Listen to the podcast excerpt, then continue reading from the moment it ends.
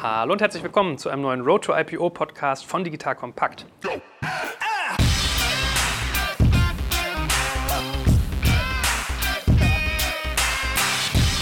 Mein Name ist Jörg Kaczmarek und wir gehen in die zweite Runde unseres Drehbuchs für den Gang an die Börse. Ihr Lieben, an dieser Stelle möchte ich euch gerne unseren heutigen Partner Host Europe vorstellen. Host Europe gehört zu den führenden Server- und Hosting-Anbietern in Deutschland. Das Unternehmen kennt die Anforderungen der digitalen Community auch sehr genau und hat sich vor allem bei IT-Systemhäusern und Online-Profis als Partner auf Augenhöhe einen echten Namen gemacht. Das Angebot ist auch total breit. Es reicht von virtuellen Serverlösungen bis zu hochleistungsfähigen Dedicated Servern als technische Basis für Content-Management und Shop-Systeme und anspruchsvolle Projekte. Die Host Europe-Experten stehen euch mit fundierten Praxiskenntnissen 24-7 telefonisch zur Verfügung. Ihr könnt euch jetzt selbst von der Host Europe-Qualität überzeugen und das ideale Einstiegsprodukt Virtual Server 3 Monate lang testen. Ja, und das zu einem ganz sensationellen Kennenlernpreis von nämlich nur 99 Cent. Also Einstiegsprodukt Virtual Server, drei Monate testen, nur 99 Cent zahlen. Das Ganze findet ihr unter hosteurope.de slash podcast. Da helft ihr auch uns, wenn ihr auf diesen Link fleißig klickt. Ich packe ihn nochmal in die Show Notes und auf unsere Sponsorenübersicht. Also sofort losgehen, wenn ne? Hosting-Thema ist, Virtual Server, drei Monate, 99 Cent. Günstiger geht's gar nicht. Beim letzten Mal haben wir ja ganz viel gesprochen über Regulatorik, was ich so auf der Legal-Seite machen muss, wenn ich an die Börse möchte. Und heute wird es mal ganz, ganz spannend, also in, die, in Richtung der Banken. Legal finde ich auch spannend, ja? lieber Andreas, den wir gleich nochmal vorstellen. Bin ich mal gespannt, was du erzählst von der Front, Stefan. Dieses äh, Verkäuferische da drin, ja? das irgendwie, wie man Sachen interpretiert, wie man sie darstellt, da ist sozusagen ein bisschen mehr Bewegungsmöglichkeit drin. Aber wir fangen natürlich erstmal mit einer kleinen Vorstellungsrunde. Mit mir dabei ist natürlich die liebe Renata. Guten Morgen, Renata. Hallo Joel. Eigentlich muss man schon Mahlzeit sagen. Ist ja hier schon Mittag im schönen Frankfurt mit Blick auf das hessische Umland. Ganz kurz, vielleicht hat der eine oder andere schon unseren letzten Podcast gehört, aber sag doch nochmal, was du machst bei der Deutschen Börse, was in deine Verantwortung fällt. Ich bin verantwortlich bei der Deutschen Börse für den Primärmarkt. Das heißt, ähm, wir sind diejenigen, die die Unternehmen bei ihrem Weg an die Börse begleiten. Sehr gut. Also du wirst heute aus deinem Alltag plaudern können und das gilt für unsere anderen beiden Gesprächspartner natürlich auch. Schon bekannt aus unserem letzten Podcast. Nevertheless, lieber einmal zu viel vorstellen als einmal zu wenig. Lieber Andreas, mach doch kurz den Anfang. Wer bist du? Was machst du? Hallo Joel. Äh, mein Name ist Andreas Zanner. Ich bin Rechtsanwalt und Partner bei der großen Wirtschaftskanzlei CMS Hasche Siegle und leite dort den kapitalmarktrechtlichen Bereich und beschäftige mich seit über 20 Jahren mit Börsengängen, also vor allem IPOs und Secondary Placements. Okay, bei 20 Jahren, da bist du ja quasi auch so in, in der, in der Älteres Wild Semester schon, ja. Nee, aber vor allem in der Wildwestzeit, neuer Markt, so ja, ja, da voll bin ich, rein, ne? Genau, ja. Also, sehe schon, müssen wir hier nochmal Veteranengeschichten auch austauschen. So, und heute kriegt der gute Stefan, glaube ich, ganz viel äh, Airtime, weil wir über Pitch-Kriterien reden, die ganze Aufbereitung, wie man eigentlich eine Equity-Story verkauft. Lieber Stefan, auch dir herzlich willkommen und sag doch auch ein, zwei Sätze zu dir und der Bärenberg Bank. Hallo Joel, freut mich, dass ich wieder dabei sein darf. Ja, Stefan Ries, bin bei Bärenberg zuständig für alles, was mit Aktienplatzierungen zu tun hat, also eben Börsengänge, aber auch Kapitalerhöhung oder Aktienumplatzierung. Äh, bin dort seit acht Jahren, mache das insgesamt ja auch schon über 20 Jahre und Andreas und ich haben in der Tat schon im Wilden Westen äh, zur ja. neuen Marktzeit genau. den ein oder anderen Ritt bestritten, ja, glaube ich. Ja? So ist es. Ich habe ja mal gehört, dass es damals wirklich so war, dass die Leute mit dem Geldkoffer irgendwie in die, in die Büros der Unternehmen es, reinkommen es sind. Ist, es ist wirklich unvorstellbar eigentlich. Wir sind damals mehrmals täglich ausgerückt und haben uns beworben für Börsengänge. Und wir hatten ein Jahr, jetzt aus Erinnerung, in einem Jahr mehr als 170 Börsengänge. Richtig. Weil die Zahl ja. habe ich ja. mir irgendwie 99. gemerkt. In einem Jahr. Ja. Und nur, dass man das mal im Verhältnis sieht, wir haben heutzutage in einem Jahr, wenn es gut läuft, vielleicht irgendwie 15 oder 20 Börsengänge. Oder auch mal 10 oder weniger. Ah ja, die guten alten Zeiten, möchte man sagen, wenn der Ausgang nicht ein bisschen speziell gewesen wäre. Heute soll es, wie gesagt, darum gehen, dass wir mal verstehen, wie die ganze Entwicklung der Equity Story funktioniert, welche Pitch-Kriterien man sich so festlegt. Und lass uns doch mal anfangen, indem wir beginnen zu erklären, wie du eigentlich ins Spiel kommst, wenn man sich um das Thema Börsengang interessiert. Wie kommt eine Investmentbank aufs Tapet, ja, wenn man sich mit dem Thema beschäftigt? Wie wirst du mandatiert? Also im Grunde genommen gibt es zwei Wege. Der eine Weg ist der, dass man selbst eben sehr früh an Unternehmen äh, herantritt und auf die zugeht, weil man den Markt auch analysiert und guckt, was es da so gibt und die Unternehmen anspricht und versucht mit denen früh in Kontakt zu bekommen und die dann auch auf dem Weg dahin zu begleiten und ihnen eben zu raten, wie sie sich aufstellen müssen. Viele Dinge, die wir im ersten Teil schon besprochen haben, eben auch abbildet und idealerweise damit eine Verbindung zu den handelnden Personen aufbaut, nicht nur zum Management, sondern idealerweise auch zu den Eigentümern, denn die entscheiden ja auch sehr stark mit, wer das macht. um dann eigentlich ohne eine große weitere Prüfung sozusagen in den IPO schon reinzukommen. Das ist eigentlich so der ideale Weg. Und dann gibt es den zweiten, der ist eher so, dass man möglicherweise ein Unternehmen vorher noch gar nicht gekannt hat und dann eben ein Prozess orchestriert wird vom Unternehmen selbst oder von einem Berater, die Banken auszuwählen, die diesen Börsengang zu machen. Und manchmal ist es auch noch der Weg dazwischen, dass man durchaus ein Unternehmen schon länger kennt und begleitet hat, dann aber doch die Eigentümer und das Management sagen, um da jetzt den wirklich besten Berater rauszufinden, veranstalten wir jetzt eben doch nochmal so eine Beauty Parade und so ein, so ein Beauty Contest, um dann eben den besten rauszufinden. Okay, also so ein Stück weit inbound versus outbound höre ich daraus, sagt der Salesman, glaube ich. Was genau hat es mit diesen Beauty Contests auf sich? Wie muss man sich das vorstellen? Wir als Bank machen sowas ja jeden Tag, unser Tagesgeschäft, also mehrmals. Ich selbst habe wirklich ganz viele Börsengänge schon gemacht. Ein Unternehmen oder ein Eigentümer macht es meistens nur einmal. Und der will dann natürlich den besten Berater haben, der, der aus seiner Sicht äh, dann auch wirklich das beste Konzept hat, die beste Vertriebspower hat, die besten Leute hat und das Unternehmen versteht und, und alles eben mitbringt, um das auch zu einem Erfolg zu führen. Äh, und deswegen ist es eben häufig so, dass man dann mehrere Banken anspricht. Alle bekommen die gleichen Informationen, ja, in der Regel eine ausführliche Präsentation zum Unternehmen und dann die Zahlen aus der Historie und den Businessplan. Und dann geht's los, dann wird ein klarer Anforderungskatalog gestellt, RFP, Request for Proposal, wie wir das nennen.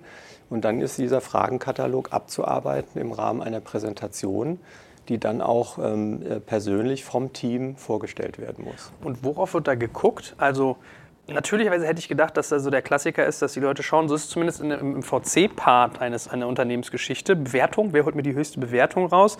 Was kostet mich der Ganze? Was hat er für einen Track Record? Also das wäre, wie ich ähm, beim VC gucken würde. Ist das bei euch dann auch so? Das sind auch ganz klar die zentralen Aspekte. Natürlich spielt die Bewertung eine extrem äh, große Rolle. Ähm, aber was genauso wichtig ist, ist eben, dass man sich anguckt, welches Team ist das? Also passt das auch von den Menschen? Wir hatten, glaube ich, im ersten Teil schon mal angerissen, dass man da ja auch durchaus ein halbes Jahr zusammenarbeitet. Also das muss auch passen. Äh, dann gucken die sich natürlich ganz genau an, welchen Track Record hat die Bank. Also was hat die denn gemacht in der Vergangenheit? Macht die sowas das erste Mal oder macht die es eins, zweimal im Jahr? Oder macht sie es ganz oft und hat es auch sehr erfolgreich schon gemacht? Äh, und, und dann eben natürlich, äh, wie sehen die das Unternehmen, verstehen die das gut, wie würden die das positionieren von der äh, Equity Story her und insbesondere, wie würden die das Unternehmen bewerten. Ist auch ganz wichtig natürlich, denn die Eigentümer wollen es ja nicht zu irgendeinem Preis verkaufen, sondern zu dem, den sie auch wirklich als angemessen sehen. Äh, plus alles, was dazugehört, wie, wie sieht der Zeitplan aus äh, und ganz wichtig natürlich, an welche Investoren würden die das denn verkaufen. Mhm. Renata, werdet ihr oft gefragt in eurer Rolle als Börse, wenn jemand darüber nachdenkt, einen, einen Börsengang vorzunehmen, wen ihr empfehlt und dürft ihr sowas überhaupt? Oder ist das so, dass die Leute sich das schon gesucht haben und eher bei euch aufschlagen, wenn sie schon gesettelt sind? Also das kommt durchaus ähm, vor, dass gerade kleinere Unternehmen, ähm, die selber nicht Zugang zu Kapitalmarktbanken haben, zu Investmentbanken, dass die auf uns zukommen und ähm, aus den ersten Gesprächen über Börse und über einen möglichen IPO äh, man dazu kommt, dass man sagt, na ja, wie sieht es denn aus? Könnt ihr uns nicht eine Bank empfehlen? Wir halten das so als Börse, dass wir neutral bleiben wollen und keine Empfehlungen an der Stelle aussprechen. Was wir aber machen, ähm, ist, dass wir ein Capital Market Partner Netzwerk aufgebaut haben, wo ähm, eben Kapitalmarktakteure, Intermediäre im Netzwerk sind, unter anderem eben auch Banken, die ähm, Platzierung und IPO-Begleitung machen. Und da verweisen wir ganz gerne drauf. Das ist eine Möglichkeit. Was wir aber auch machen, jetzt im Zusammenhang mit unserem neuen Segment Scale, dass wir einen Service auch für Unternehmen anbieten und sagen, also wir organisieren eine sogenannte Roadshow auch für euch. Das heißt, ihr schickt uns eine ähm, Unternehmenspräsentation und wir würden diese dann ähm, ja, im Rahmen einer Roadshow bei Banken ähm, präsentieren und organisieren für euch ähm, einen entsprechenden Termin. Aber Stefan, wie macht ihr es denn, dass ihr euch da spezifisch hervorhebt? Weil ich sag mal, ob da jetzt Bärenberg steht oder Goldman Sachs oder Deutsche Bank, ihr werdet ja alle einen guten Track Record haben. Ihr werdet alle erfahrene Leute haben. Ihr werdet, wenn ihr euch richtig anstellt, ich glaube, da hat keiner Lust, irgendwie so einen, so einen Börsengang überzubepreisen, alle zu relativ ähnlichen Ergebnissen kommt in einer gewissen Range. Was genau seht ihr denn da eigentlich so als, als USP? Hat jeder zum Beispiel ein eigenes Vorgehen als Bank oder was hebt dann da eigentlich hervor? Angenommen, da kommen irgendwie sechs, sieben Banken an einem Tag vorbei und präsentieren alle ihr Konzept, wird jede Bank sagen, wir sind die Besten. Ja, wir haben den besten Track Record, wir verstehen euer Unternehmen am besten, wir haben auch das, das beste Team, wir haben sehr viel Erfahrung und so weiter. Und wichtig ist eben dann genau, so wie dann auch das Unternehmen sich am Kapitalmarkt später positioniert über die USPs, also wo sind wir besser als viele andere, dass wir in dem Termin zeigen, warum sind wir die Besten, um dieses Projekt zu machen. Und da muss jede Bank für sich einen Weg finden, herauszuarbeiten, was macht es aus, Bärenberg oder eben eine andere Bank äh, äh, dann am Ende zu mandatieren. Und wir kommen da sehr stark über die Schiene, dass wir, sagen wir, A, natürlich sehr viel machen, also sehr viel Erfahrung haben, dadurch, dass wir viele Transaktionen machen. Das ist sicherlich wichtig, dass wir auch damit erfahrene Leute haben, die wissen, wie es geht. Der zweite Aspekt ist sicherlich sehr stark auch, dass wir ein sehr, sehr gutes Research-Team haben, das sektoral aufgestellt ist. Und dann aber sehr, sehr wichtig, und das ist für uns eines der Differenzierungskriterien, an welche Investoren verkauft man das Unternehmen? Wo bietet man das an? Und da verstehen wir uns als ein Haus, das sehr komplementär zu anderen ist, also viel breiter aufgestellt ist als das ein oder andere Haus, das du gerade genannt hast. Ähm, es gibt äh, Banken, die betreuen sehr schwerpunktmäßig 70, 80 oder 100 Investoren global. Die kennen wir auch, das machen wir auch, aber wir betreuen insgesamt über 700 Investoren, teilweise kleine Investoren, die vielleicht nicht Multi-Billion-Funds steuern, aber die auch dreistellige Millionen Euro-Fonds steuern oder, oder sogar ein bisschen weniger. Äh, das ist ein Differenzierungsmerkmal. Und als Bärenberg, bei der ja das zweite Standbein neben dem Investmentbanking auch die Vermögensbetreuung für private Kunden ist, bringen wir eben auch mit das Geld von Family Offices und dem, wie man das nennt, Private Wealth, also eben die vermögenden Privatkunden, was andere Häuser teilweise nicht können. Hast du irgendwie das Gefühl oder sagt man dir das vielleicht sogar, was so der ausschlaggebende Faktor war, warum man euch mandatiert hat? Gibt es da so eine Top 3, wonach die Leute schauen? Also meinetwegen Preis, hat der quasi jemanden in meinem mittelbaren Wettbewerbsfeld schon mal an die Börse gebracht? Kennt er mein Segment? Oder was, was sind so die Top 3 Faktoren, weswegen ja. man euch auswählt? Also ich glaube, das spielt, was du gesagt hast, das spielt sicherlich eine sehr große Rolle. Hat er schon mal was Vergleichbares erfolgreich gemacht? Die Bewertung spielt auch eine Rolle. Meiner Erfahrung nach gewinnt aber nicht immer der, der die höchste Bewertung zeigt, weil am Ende ist wichtig, ist es eine realistische Bewertung. Kriegt man die auch wirklich durch oder liegt man vielleicht äh, zu hoch, baut Erwartungen auf, die am Ende dann nicht, äh, nicht erfüllbar sind. Und dann ist, glaube ich, ganz wichtig auch ja, diese, diese sogenannten Hitlisten. Ja, es gibt ja dann auch über Bloomberg und Reuters und andere Medien gibt es dann eben auch Auswertungen, wer hat wie viel gemacht in, in, in puncto Anzahl von Transaktionen und auch Volumen von Transaktionen, wie erfolgreich waren die, die einzelne Bank. Wie wichtig sind Analysten in dem Bereich, also die, die Zusammenarbeit mit Analysten? Das ist auch ein sehr wichtiges Kriterium und auch da sind wir meines Erachtens etwas anders als andere. Wir versuchen in der Regel auch, den Analysten mit an den Tisch zu bekommen, wenn wir in diesem Beauty Contest sind. Also wenn wir die Präsentation machen, das ist ein bisschen schwierig, weil der Analyst ja eigentlich auf der anderen Seite dieser sogenannten Chinese Wall ist. Also der darf ja nicht, nicht öffentliche Informationen wissen und auch keine Zukunftsaussagen zum Unternehmen. Deswegen ist der eigentlich, wie gesagt, aus diesem Prozess so ein Stück weit ausgegrenzt. Aber der ist eben in dem Prozess extrem wichtig, weil er derjenige ist, der am Ende mit den Investoren spricht und das Unternehmen positioniert und verkauft. Und deswegen wollen die Eigentümer und das Management den Typen auch sehen. Was ist das für einer? Kennt er das Unternehmen? Versteht er uns? Wie, wie, wie, wie, sag mal, wie committed ist er eigentlich für so etwas? Und deswegen holen wir den in der Regel für den Ausschnitt, wo es genau um die Positionierung des Unternehmens geht, mit an den Tisch. Wie muss ich mir denn generell so einen Ablauf vorstellen? Also es ist ja eigentlich wie so ein klassischer Pitch. Also wenn jemand zum Beispiel eine Agentur beauftragt, dann macht, schreibt er ja auch was aus, gibt im Prinzip, wie du gesagt hast, so eine Art Proposal-Anfrage raus. Wie läuft das dann ab? Wie viel Zeit habt ihr euch darauf vorzubereiten? Wie lange ist so ein Termin, den ihr dann habt? Sehr wenig Zeit haben wir da. Also das kann durchaus sein, dass wir so ein RFP mit anderthalb, zwei Wochen Vorlauf bekommen, maximal, manchmal auch nur eine Woche. Und dann gilt es eben äh, relativ schnell, diese Präsentation zu erarbeiten. Meistens muss man es ein bis zwei Tage vor dem Präsentationstermin auch abgeben, damit die sich das vorher schon mal angucken können. Und dann hat man in der Regel zwischen ein bis anderthalb, sehr selten zwei Stunden Zeit, das zu präsentieren und muss dann auch mit einem wirklichen Projektteam dort antreten. Ne? Also das ist dann meistens jemand aus der Leitung des Bereiches, dann ist es jemand, äh, der eben der Projektleiter wäre für das Projekt, plus eins, zwei, drei Juniors, die dann im Day-to-Day-Business den, den Prozess auch fahren. Und wir haben eben auch oft den Analysten dabei, andere Banken haben den Sektorbanker dabei, der in dieser, in dieser Industrie sehr gut zu Hause ist und das gut vermitteln kann.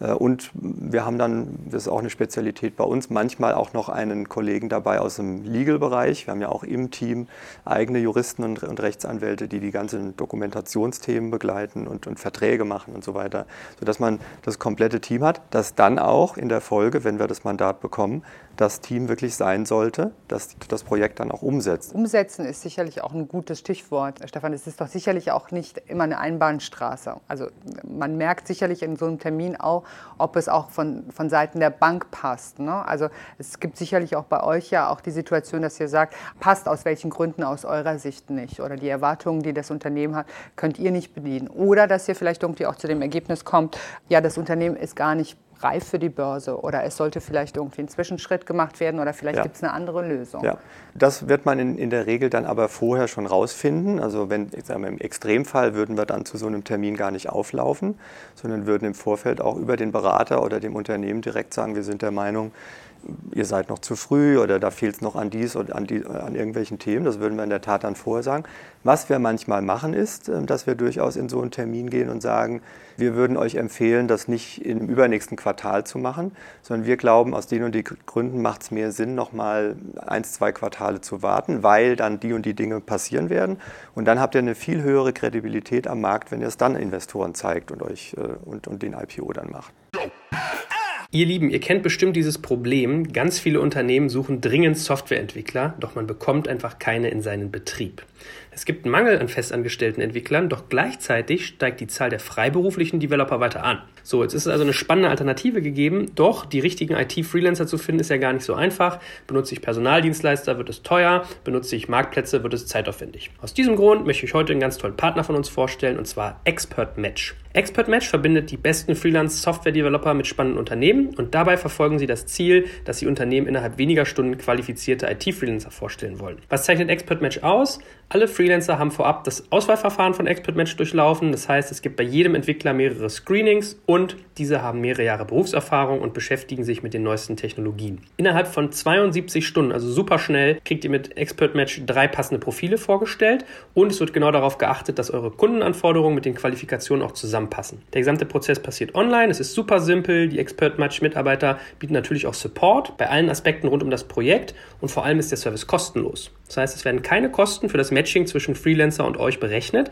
sondern ganz fair und transparent beträgt die Expert Match Fee 15% auf den Stundensatz. Wenn ihr nicht zufrieden seid mit dem Freelancer, kriegt ihr sofort einen neuen vorgestellt, ohne zusätzliche Kosten und verzichtet wird auch auf die bisher angefallenen Gebühren. Natürlich habe ich einen spannenden Code für euch. Wenn ihr kompakt eingebt, zahlt ihr statt der 15% Fee nur noch 10%. Darum schaut euch das Ganze mal an. Zu finden unter digitalkompakt.de slash expertmatch. Gibt es denn generell Monate, wo IPOs sich besonders äh, empfehlen? Ja, das, das gibt es. Es gibt äh, gewisse Fenster, wo es sich sehr, sehr stark anbietet. Und das liegt insbesondere an dem Prospekt und an den Zahlen, die in den Prospekt reinkommen. Vereinfacht ausgedrückt ist es so, dass der Abschluss, der im Prospekt ist, der ist nur viereinhalb Monate gültig. Der hat quasi so eine Art Gültigkeit. Für diesen Zeitraum gibt der Wirtschaftsprüfer, nämlich der das gemacht hat, nur sein Prüfsiegel da drauf. Und wenn man diese viereinhalb Monate überschritten hat, dann braucht man wieder einen neuen Abschluss, einen Zwischenabschluss. Und das führt einen dann natürlich wieder in ein anderes Fenster, äh, in dem man dann an die Börse gehen kann. Und welche Fenster sind gut für Börsengänge? Die typischen Fenster sind die, dass man mit dem Jahresabschluss geht, also volle zwölf Monate, ein Kalenderjahr. Und dann geht man im April, Mai das ist so ein klassisches Fenster. Oder man geht mit den Halbjahreszahlen und macht es dann im Oktober, November. Und dazwischen gibt es natürlich noch Möglichkeiten, mit Zwischenabschlüssen, also Quartalsabschlüssen zu gehen. Wir empfehlen häufig, wenn das passt vom Unternehmen und vom Geschäftsmodell, zum Beispiel das Q3, den Q3-Abschluss zu nehmen und dann ganz früh im neuen Jahr, nämlich im Januar, Februar rauszugehen. Warum? Weil das eher wenige machen und dann eben nicht wie im, Mai, äh, im April, Mai fünf oder zehn oder 15 unterwegs sind, in Deutschland und global natürlich noch viel mehr, sondern eben nur ganz wenige und man hat ein bisschen mehr Aufmerksamkeit. Thema Weihnachtsgeschäft könnte ich mir vorstellen, spielt auch eine Rolle. Also es gibt ja ganz viele Unternehmen, die machen 60, 70 Prozent ihres Jahresumsatzes ja. zu Weihnachten teilweise. Ja. Tue ich mir einen Gefallen, wenn das nach meinem Börsengang kommt und die Leute sozusagen mir den Aufwärtskurs geben oder äh, tue ich mir einen Gefallen, wenn ich das im Rücken habe und dann aber mit äh, Enttäuschung rechnen muss, falls das Q1 dann halt nicht so toll ist? Wenn das vierte Quartal eine große Rolle spielt, sollte man das mitnehmen. Ja, weil sonst, wenn's, wenn man es davor macht, werden die Leute eher so ein bisschen skeptisch und sagen, okay, viertes Quartal ist eigentlich immer gut, aber ist es diesmal wieder gut? Kann ja sein, dass es vielleicht dieses Mal nicht so gut läuft.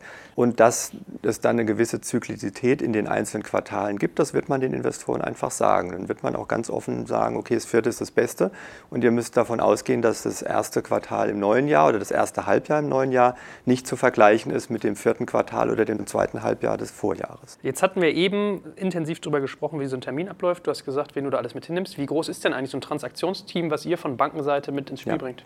Also das Transaktionsteam, das den Prozess steuert und, und die einzelnen Workstreams bearbeitet und, und diesen Vorbereitungsprozess managt, das sind so zwischen vier und sechs Personen bei uns im Corporate Finance oder im, im, ECM, Equity Capital Markets. Und dann kommen natürlich in der Bank immer mehr Leute dazu. Ja, dann kommen die Analysten dazu und dann kommen insbesondere die Sales-Leute dazu, also die Aktien-Sales-Leute, die dann im, im Handelsraum sitzen und am Ende dann irgendwann ihre Investoren anrufen, mit denen in Interaktion treten. Und da haben wir in der Bank insgesamt weit über 100, die das machen. Ist das so Wolf of Wall Street-Style, wie sich jetzt viele das vielleicht vorstellen? Oder ist das wirklich so telefonieren, telefonieren, telefonieren und dann äh, Hörer auflegen, wenn, wenn die Glocke... Was das angeht, wahrscheinlich schon. Mit viele andere Dinge, die man von diesem Film kennt, äh, habe ich so noch nicht erlebt. Aber in der Tat ist das am Ende ist das wirklich ein Verkaufsprozess. Da geht es dann darum, dass man seine Kunden anruft und mit denen in, in, die Diskussion geht und sagt, hier ist ein tolles Unternehmen und dann stellen die Fragen und dann müssen die natürlich auch alle vorbereitet sein, weil die Investoren natürlich äh, eher nach äh, Themen suchen, die nicht toll sind. Und wie geht ihr vor, wenn ihr nur anderthalb Wochen Zeit habt, um euch so eine erste grobe Equity Story, ein Positioning zu überlegen? Wie macht ihr das eigentlich? Das machen wir eben dadurch, dass wir in-house sehr, sehr viel Sektor Know-how haben. Und dann gucken wir uns das Unternehmen an und graben uns da ein und, und, analysieren das und versuchen da eben eine entsprechende Story aufzubauen. Rein medial, am Ende des Tages sind das ja alles Menschen. Und Menschen kriegt man ja am besten mit Geschichten. Muss ich mir das als PowerPoint-Sammlung vorstellen, als gigantisch dicke PDF, als kleinen Film, als persönliches Gespräch? Was gibt da so den, den Kick? Sowohl als auch. Also zunächst ist das natürlich eine PowerPoint-Präsentation im PDF, die kann 60 bis 70 Seiten dick sein. Das ist das, was man da abliefert, äh, vorab schon mal, eins, zwei Tage vor, dass Sie sich das angucken können. Und das ist dann auch die Unterlage, die bei diesem Pitch-Termin physisch dann auf dem Tisch liegt. Aber dann ist natürlich viel, viel wichtiger, dass man das mit Leben füllt und in der Tat mit Emotionen erfüllt. Und die Gegenseite oder der, sag mal, der, der, Mann, der Kunde muss eben auch merken, dass man brennt für das, was man da tut, was das Unternehmen tut. Und dass man überzeugt ist davon, dass es eine tolle Geschichte ist und dass man das gut verkaufen kann und das zu einem Erfolg führen kann. Also es ist schon sehr viel Emotion und Überzeugungsarbeit und, und ja, Commitment eben dabei, das man da zeigen muss. Du hast ja eben auch von einem Berater gesprochen. Wen stellen sich die Unternehmen denn genau an, der euch dann quasi zu so einem Pitch einlädt? Das sind eben ja, spezialisierte Berater, die solche Prozesse schon vielfach gesteuert haben. Und das sind, um ein paar Namen zu nennen, das ist, weiß ich, macht Lazar und Rothschild und Lilia. Also es gibt da eben da mal eine Handvoll äh, Berater, die, die so etwas machen die eben den Zugang zu den Banken haben, die wissen, wie ein IPO-Prozess läuft, worauf es da ankommt und die ein Stück weit eben diesen Prozess für den Kunden managen, der das ja eben noch nie gemacht hat und unerfahren ist und am Ende auch nicht Gefahr laufen will, dass ihm da Dinge von der Bank vielleicht vorgesetzt werden oder präsentiert werden. Und er hat überhaupt keine Möglichkeit einzuschätzen, kann man das jetzt auch vielleicht links oder rechts rum anders machen oder ist es genau nur der Weg, der da gerade vorgestellt wird? Und wer ist am Ende der Kapitän von diesem ganzen Prozess? Also seid ihr das dann, wenn ihr mandatiert werdet? Oder bleibt so ein Berater dabei? Oder ja. wie muss ich mir das vorstellen? Also zum Beispiel, wir hatten ja ganz viel Legal mit Andreas im letzten Podcast. Äh, beauftragst du den Andreas mit seiner Kanzlei? Oder ist der schon beauftragt gewesen, wenn du drankommst? Wie muss ich mir das vom Ablauf her vorstellen? Also wenn es einen Emissionsberater gibt, dann ist der in der Tat so der, ich würde sagen, der, der, der im Lead, der ist der Head, der führt den ganzen Prozess. In der Bank gibt es dann aber auch einen Projektleiter, der wiederum den Emissionsberater, die sind ja auch meistens andere Banken dabei, die Rechtsberater, die Kommunikationsagentur, der die alle managt und in einem vier-, fünfmonatigen Prozess zum Ziel führt. Ganz wichtig, Pro Projektkoordination ist also viel Projektmanagement auch dabei. An wen musst du denn das zählen, Andreas? In der Regel ist es so, dass man natürlich von Banken empfohlen wird. Also wir kommen meistens nach der Bank ins Spiel, weil die äh, Gesellschaft sich zuerst die Bank aussucht und dann mit der Bank eben auch mal bespricht, was, welche Anwaltskanzleien könnten wir auf den beiden Seiten einsetzen, wer kommt auch gut miteinander aus, wer kann das, wer passt auf die Größe des Deals, vielleicht auf die Industrie. Gibt es ja auch unterschiedliche Schwerpunkte, sodass die Banken für uns natürlich schon wichtige Intermediäre sind. Ist das eigentlich ein wichtiger Faktor, dieses Miteinander? Weil wenn man halt wirklich sechs Monate lang an so einem Projekt bastelt und sich die Stunden um die Ohren schlägt und hat dann jemanden, mit dem man so ein bisschen edgy unterwegs ist, also wie wichtig ist dieses schon eingespielt sein bei dem ganzen Prozess? Ich finde es auch extrem wichtig. Also der Emittent muss bei der Auswahl wirklich ein sehr gutes Gefühl haben und das gilt auch für die Anwälte. Der muss äh, davon überzeugt sein. Es gibt ja auch viele Anwaltskanzleien, die sich da tummeln und, und die geben sich letztlich auch nicht so wahnsinnig viel. Und der Emittent muss äh, schauen, kann ich mir vorstellen, mit dem sechs Monate sehr, sehr eng zusammenzuarbeiten. Am Prospekt ja auch, das ist ja die Hauptaufgabe von Gesellschaft und den die Gesellschaft begleitenden Rechtsanwälten, den zu schreiben. Und das ist natürlich schon auch eine Herausforderung, wo die Atmosphäre einfach gut sein muss. Ja, das wir in der Tat, wenn wir gefragt werden, auf der Bankseite einen Anwalt zu empfehlen, werden wir dann auch häufig gefragt, haben, wir haben jetzt den, und ihr schlagt jetzt die drei vor, haben die denn schon mal miteinander gearbeitet und wie hat es funktioniert? Ja? Und ähm, wenn die dann Hinweise haben, dass zum Beispiel zwei Kanzleien sich eher gekabbelt haben und das eher so ein bisschen schwierig war, dann tendieren die natürlich eher zu jemandem, die da erfolgreich und, und sehr emotionsfrei, sage ich mal, zusammengearbeitet haben. Das spielt schon eine Rolle. Also es menschelt da überall, sowohl bei der Auswahl der Bank als auch bei dem Berater, als auch bei den Anwälten. Weil in der Tat, wie du sagst, ja, Joel, das ist am Ende ein vier-, fünfmonatiger Prozess und da ist es angenehmer, wenn man mit Leuten zu tun hat, die man kennt und wo man ein gutes Gefühl hat. Aber es ist nicht immer so. Man ist dann auch eben oft in Konstellationen äh, und, und selbst mit Leuten, die man kennt, da knirscht es immer mal an, an der einen äh, Ecke. Und äh, muss man halt gucken, dass man da durchkommt und eine Lösung findet. Da sind wir froh, dass wir konkurrenzlos sind. Aber wann kommt ihr denn ins Spiel? Also wann nimmt eure Reibung zu quasi? Wann geht ihr mit ins in den Prozess? Ja, am Ende des Tages, wenn es dann tatsächlich konkret wird, wenn man sich entschieden hat, man will das machen und ähm, führt entsprechend konkrete Gespräche, dann kommt es irgendwann mal auch auf den Punkt, ja, welcher Kapitalmarkt ist der richtige? Jetzt sollten wir vielleicht einen Satz nochmal sagen zu diesem äh, zentralen Thema Bewertung. Wie arbeitet ihr denn da? Weil es, es, es, wäre ja ein leichtes, einem Unternehmer, der natürlich möglichst viel Ertrag ziehen will aus so einem Börsengang, die Bewertung möglichst hochzuschrauben und zu gucken, was sagt mein Wettbewerb und ich setze halt noch einen drauf. So, da legt man sich ja manchmal aber irgendwie ein Ei ins Nest. Mhm. Wie geht ihr da vor? Wie arbeitet man damit? Ja. Also zunächst mal muss man es schaffen, einen Preis zu finden, der für beide Seiten attraktiv ist, also sowohl für den Verkäufer als auch für den Käufer. Klar, der Verkäufer will möglichst das Optimum rausholen und den besten oder höchsten Preis. Der Käufer, also die neuen Investoren, die wollen natürlich auch irgendwo einen Preis zahlen, wo sie nicht gleich das Maximum zahlen und das ein hohes Risiko haben, dass bei der kleinsten Marktentwicklung oder wenn irgendwas im Unternehmen nicht so kommt wie erwartet, dass dann der Kurs sofort runterrauscht. So, das heißt, diesen Clearingpreis sozusagen, das ist die Kunst, den zu finden. Und da ist dann am Ende auch bei den Eigentümern und beim Management schon immer die, am Anfang pushen die das natürlich und sagen, das muss so hoch wie möglich sein, weil die auch wissen, es kann gut sein, dass sich das im Zuge des Prozesses irgendwo so ein bisschen wieder nach unten bewegt. Aber diese Bereitschaft ist dann auch da, weil die wollen ja am Ende auch, dass es eine erfolgreiche Transaktion wird, weil auf der anderen Seite der Investor eben nicht bereit sein wird, irgendwelche Premiums zu zahlen oder Mondpreise zu zahlen, wo er am Ende das Risiko hat, dass es eher nach unten läuft als nach oben. So, das ist schon mal als Grundvoraussetzung, glaube ich, das, was man erreichen muss. Und dann gehen wir eben sehr technisch vor. Das heißt, wir machen eine vergleichende Bewertung. Wir gucken uns eben an, welche Unternehmen gibt es im Markt, die schon notiert sind. Und da kann man ja Preise oder diese sogenannten Multiples ablesen. Und wir übertragen das auf die Zahlen des Unternehmens. Von dem Ergebnis nimmt man dann in der Regel eben so einen gewissen Abschlag, weil der neue Investor, der will eben nicht gleich das bezahlen, was ein am Markt schon gelistet unter das Unternehmen als Bewertung hat, äh, sondern eben ein bisschen weniger als Risikopuffer sozusagen. Und dann machen wir auch immer noch eine sogenannte DCF-Bewertung, also eine Discounted Cashflow-Bewertung, die im Grunde genommen, um das vereinfacht zu sagen, den intrinsischen Unternehmenswert beinhaltet. Also der basiert wirklich auf der Unternehmensplanung, die das Unternehmen gemacht hat äh, und die sicherlich meistens zu dieser Multiple-Bewertung nach oben hin die Bewertung abfedert und zeigt, was da eigentlich als Maximum möglich sein könnte. Macht ihr sowas so ein bisschen Elfenbeinturmmäßig im stillen Kämmerlein oder macht ihr zum Beispiel auch mal so erste Pre-Soundings, dass ihr mal nachfragt, wer potenzieller Investor ist, was würdest du taxieren, wenn ich jetzt mit dem und dem Pitch auf dich zukäme oder ist das noch zu früh? Das dürfen wir nicht. Aber in der Tat, der ganze Vermarktungsprozess, der ist dann später mehrstufig aufgebaut.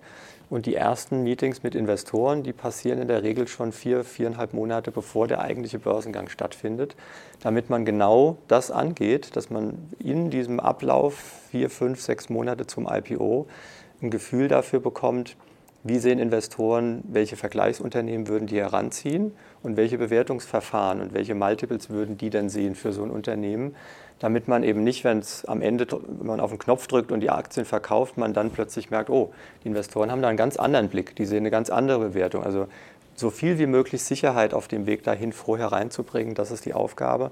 Und das macht man über diese Mehrstufigkeit, sogenannte Early Look, vier, fünf Monate vorher, Pilot Fishing, das ist dann so zwei, drei Monate vorher und dann am Ende letztlich wirklich die tatsächliche Vermarktung.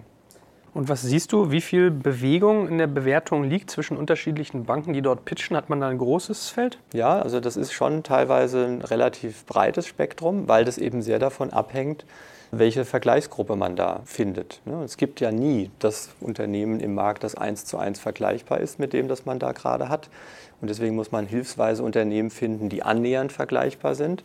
Am Ende ist das Ausfluss der Bewertung, aber vielmehr ist es Positionierung. Also wie kann ich das Unternehmen möglichst so attraktiv in eine Gruppe positionieren, die eben ein EBITDA-Multiple von 10 hat und nicht von 7.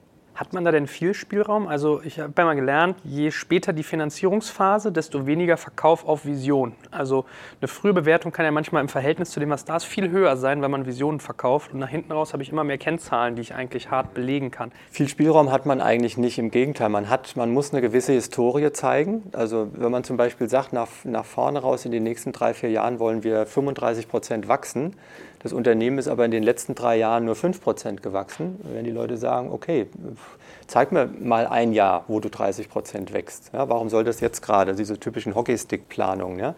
Am Ende muss man sich immer fragen, hält das stand, wenn man später mit Investoren spricht und kriegt man das denen erklärt und verkauft und gehen die das mit? Und jetzt mal zum Thema Kosten. Wie berechnen sich die Kosten für eine äh, Bank, die im Börsengang berät und unterstützt und mit so einem Team zusammenarbeitet? Also zunächst mal ist es bei den Kosten für die Bank ja so, dass die Bank nur verdient, wenn die Transaktion durchläuft. Also wenn die vorher abgebrochen wird, bis hin zum Bookbuilding, also man ist wirklich schon draußen, bietet die Aktien an, das Buch füllt sich nicht und man muss nach zwei Wochen aufhören und sagen, sorry, hat nicht geklappt, dann hat man sechs Monate für nichts gearbeitet. Ja, weil wir vollständig erfolgsabhängig bezahlt werden und das ist eben eine, eine Provision, ein Prozentsatz, der sich anlegt an das Transaktionsvolumen, also an das, was da platziert wird. Ähm, und diese Provision ist in der Regel zweistufig gestaltet. Es ist so eine Art Basisvergütung, die man dann auf jeden Fall bekommt, plus eine Incentive-Vergütung, die man bekommt, wenn der Kunde zufrieden ist. Und diese Zufriedenheit, die kann sich nach verschiedenen Faktoren ähm, orientieren. Also geht ihr auch quasi in Vorleistung? Habt ihr sozusagen Working Capital, was Absolut. die ganzen Personalkosten Absolut. auch angeht? Okay. Absolut. Und deswegen überlegen wir uns eben auch sehr gut, welche Projekte wir angehen, wo wir uns bewerben wollen. Und, und, wir müssen da schon eine hohe Transparenz und Sicherheit haben, dass wir das auch zu einem Erfolg führen können. Was für eine Emissionsgröße hat man denn da typischerweise, beziehungsweise was ist das Minimum, wenn du sagst Prozentsatz am Emissionsvolumen? Hm. Da gibt es verschiedene Blickwinkel. Das hängt auch sicherlich immer so ein bisschen davon ab, welche Investoren man hat, die, die man anspricht. Bei uns ist das so, dass wir eine Minimumgröße sehen von 100 Millionen Transaktionsvolumen weil unsere Investoren, die wir betreuen, nach unserer Erfahrung bei darunterliegenden Volumina eher sagen, ist uns zu klein und dann am Ende sind da nicht genügend Aktien im Handel später und man kann da nicht wirklich kaufen und verkaufen. Und wie viel Prozent von diesem äh, Volumen kriegt dann eine Bank als Gebühr, als Kosten? Die Gesamtkosten für so ein Projekt, die liegen in der Regel so zwischen 4 und 5 Prozent mit Rechtsanwälte, Kommunikationsagenturen, Bank äh, natürlich auch. Ist das erfahrungsgemäß so ein Schmerzpunkt? Also wird da viel verhandelt? Ist das irgendwie so ein, so ein, so ein Genickbrecher-Thema, die Kosten, oder äh, bewertet man das eigentlich so von außen erstmal über? Das ist schon ein sehr wichtiges Thema und da wird auch verhandelt an jeder Stelle, sowohl mit der Bank als auch mit den Juristen und Kommunikationsagenturen.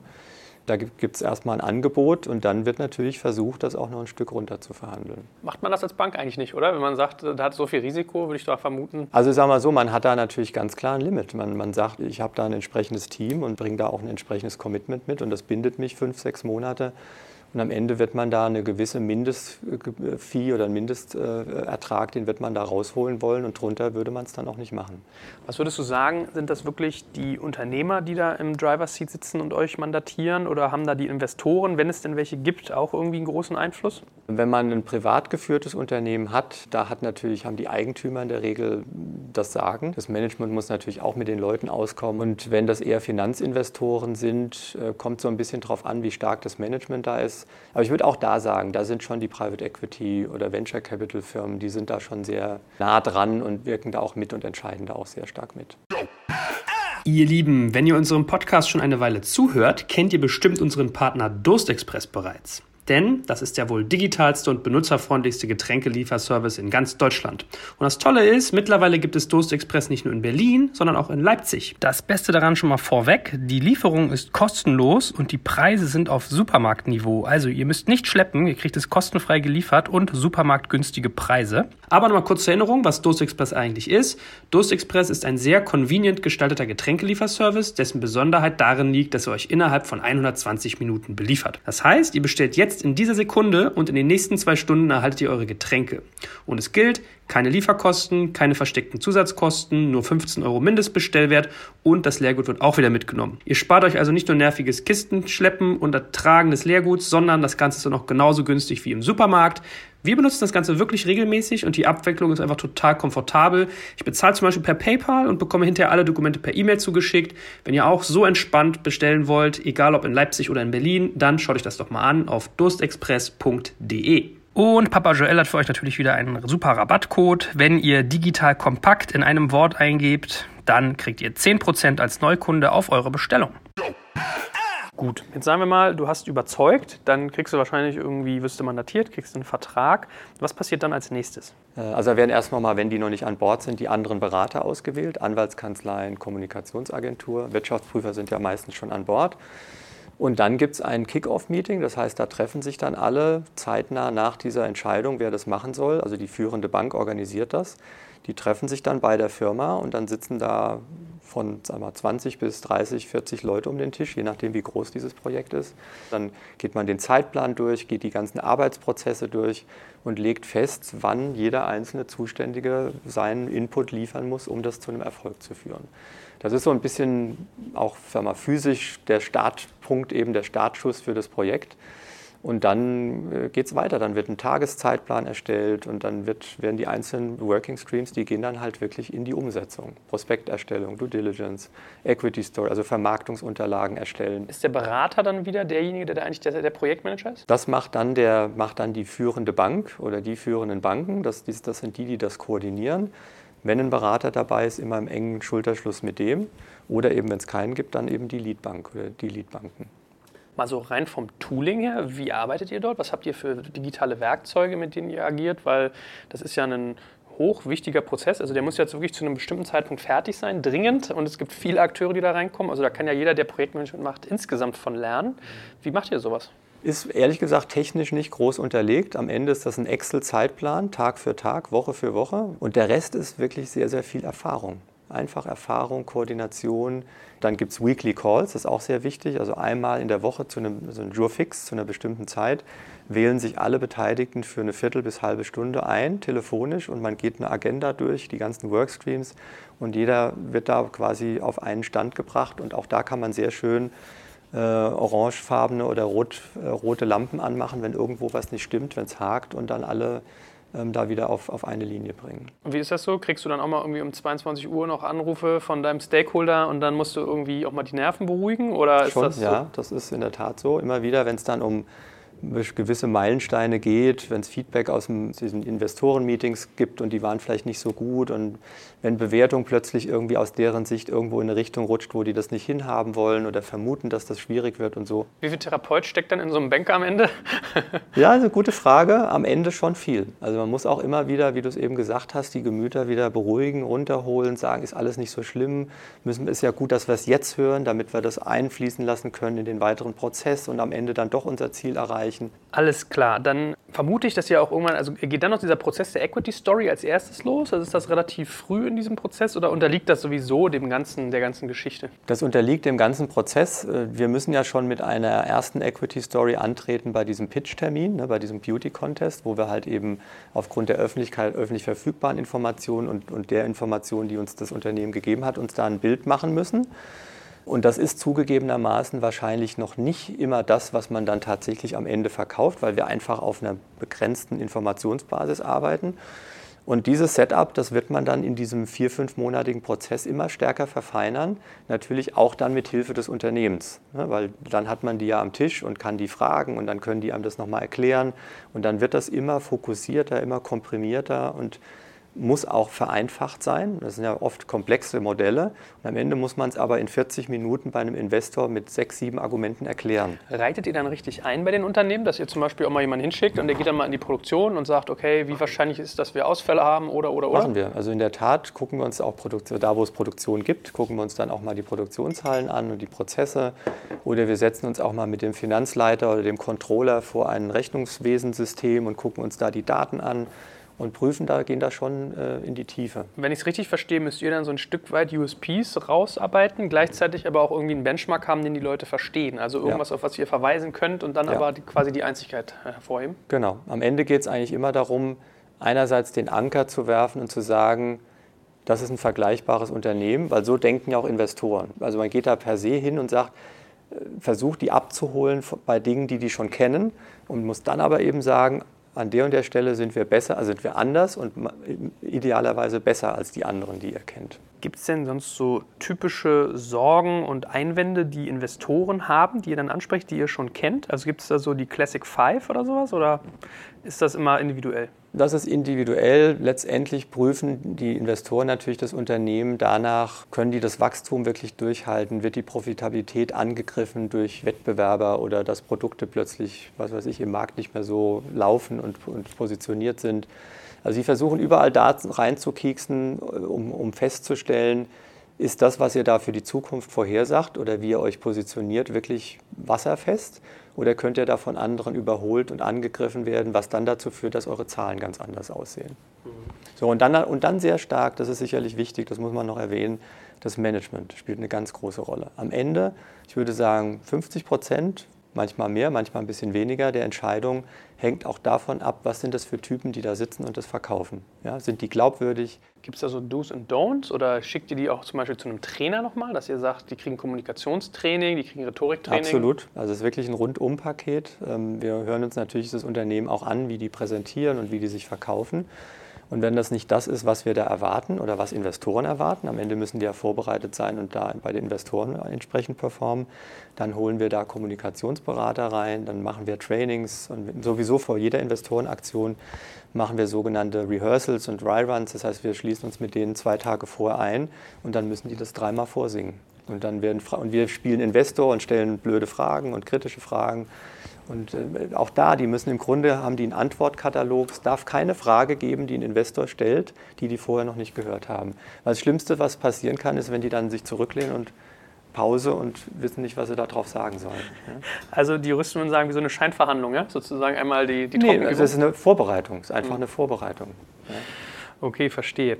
In, in, was für einem Dokument gießt sich diese ganze Equity Story denn nieder? Gibt es da ein zentrales Dokument, wo man das quasi äh, ja. kommuniziert? Es gibt dann eine Managementpräsentation und die gibt konzentriert das Unternehmen wieder, was das Unternehmen ausmacht mit all seinen Facetten und insbesondere USPs und Besonderheiten. Und die ist meistens so aufgebaut, dass man erst die Leute vorstellt, dann gibt man so ein, zwei Seiten Flashlight auf die Company, wie so eine Zusammenfassung. Und dann sagt man was zum Markt und dann hat man meistens so fünf, sechs, sieben Investment-Highlights, also eben genau diese runtergebrochenen fünf, sieben bis sieben Argumente, was das Unternehmen ausmacht, die man dann durch jeweils zwei, drei Seiten unterlegt äh, mit Informationen. Renata, ist das so der Zeitpunkt, zu dem ihr auch reingeholt werdet, wenn die Vision langsam klarer wird, wenn man diese Managementpräsentation hat oder passiert das schon früher oder noch später? Es kann ganz, ganz am Anfang sein, bevor überhaupt irgendwie Banken und Anwälte mit drin sind, wie, wie vorhin schon ausgeführt.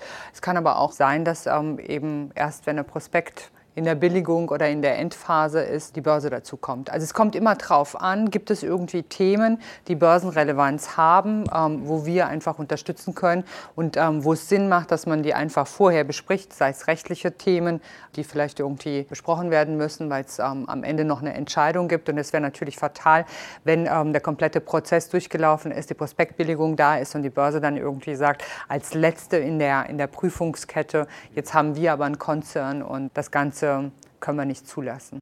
So, liebe Hörer, für heute sind wir schon wieder am Ende unseres Podcasts angelangt. Wenn euch das Thema aber noch weiter interessiert, habt ihr die Möglichkeit, euch auf Patreon extra lange Podcasts von uns zu besorgen. Also quasi jeweils einen Director's Cut, der noch einmal 10 bis 20 Prozent länger ist und dementsprechend mehr Inhalt bietet. Patreon schreibt sich wieder Patron, nur mit E dazwischen, also Patreon. Und unter patreon.com slash dekompakt könnt ihr euch für monatlich ein paar Taler besagte extra lange Podcasts klicken. Dort ist dann übrigens auch keine Werbung enthalten, sondern diese wird ans Ende geschnitten und auch sonst kommt ihr in den Genuss unterschiedlicher Extra-Inhalte wie unser Recherchematerial, die Teilnahme an all unseren Gewinnspielen und, und, und. Uns freut es natürlich sehr, wenn wir euch für diese Bonusinhalte begeistern können. Ansonsten vielen Dank fürs Zuhören und auf bald.